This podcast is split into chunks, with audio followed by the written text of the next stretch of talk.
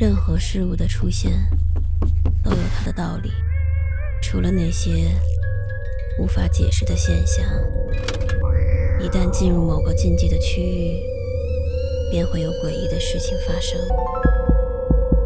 五分钟倒计时，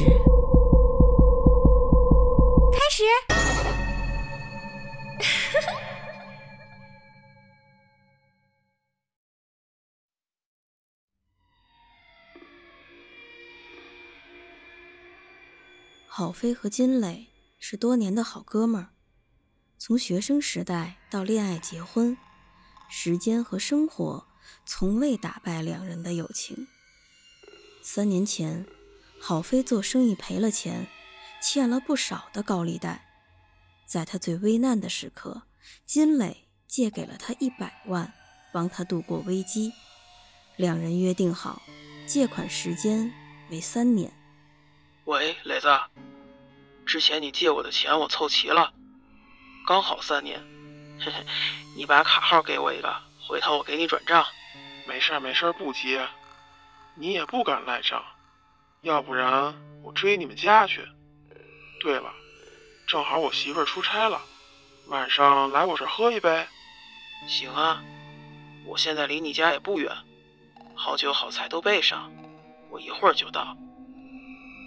郝飞清楚的知道，没有金磊的帮助，自己当年是肯定不会这么顺利就渡过难关的。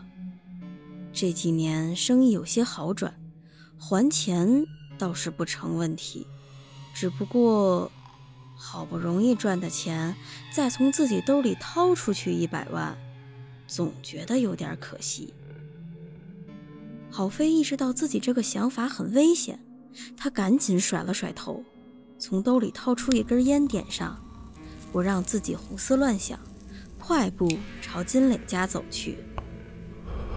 金磊家门前有一条狭长的通道，只有一盏发黄的路灯，一闪一闪的。风一吹，生了锈的灯杆还会嘎吱嘎吱地摇晃两下。每次走到这儿，郝飞都会心里犯嘀咕。倒不是胆小害怕，只是觉得有些瘆得慌。他拿出手机，刚准备打开手电筒，突然，通道里传来了一阵嘈杂的声音，听上去好像是在打架。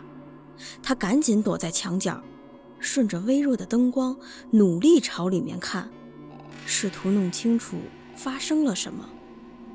你，你们这么做？会遭到报应的。这声音是金磊。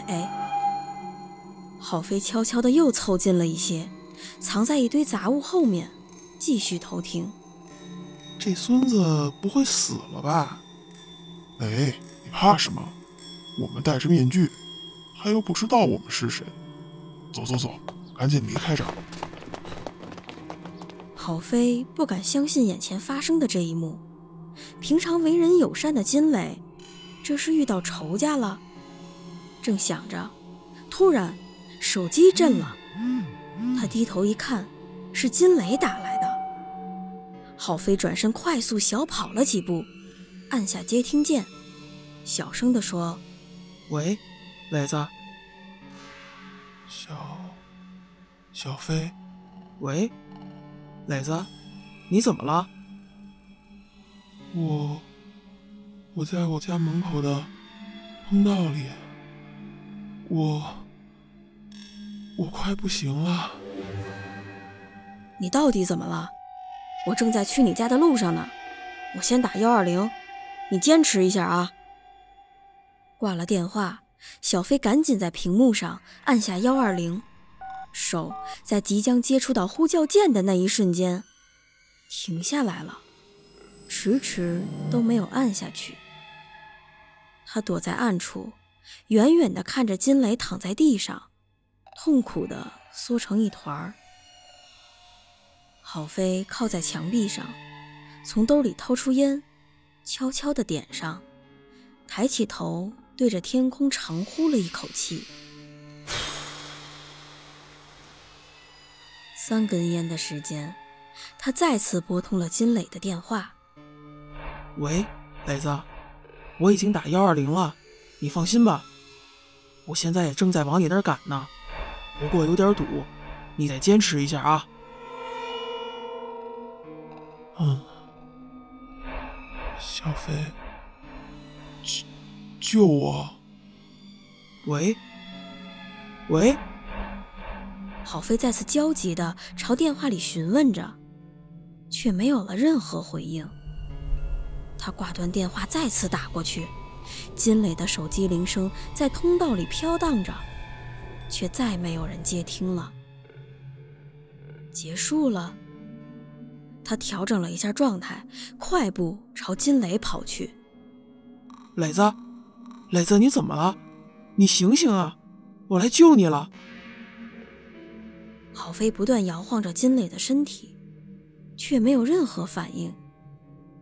他伸手一摸，金磊已经没有了呼吸，地上流了一大滩的血。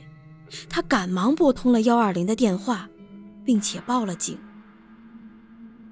一切都结束了。他慢慢的站起来，拨通了一个电话。喂，4S 店吗？那个车我要了，对，全款，车款明天打给你。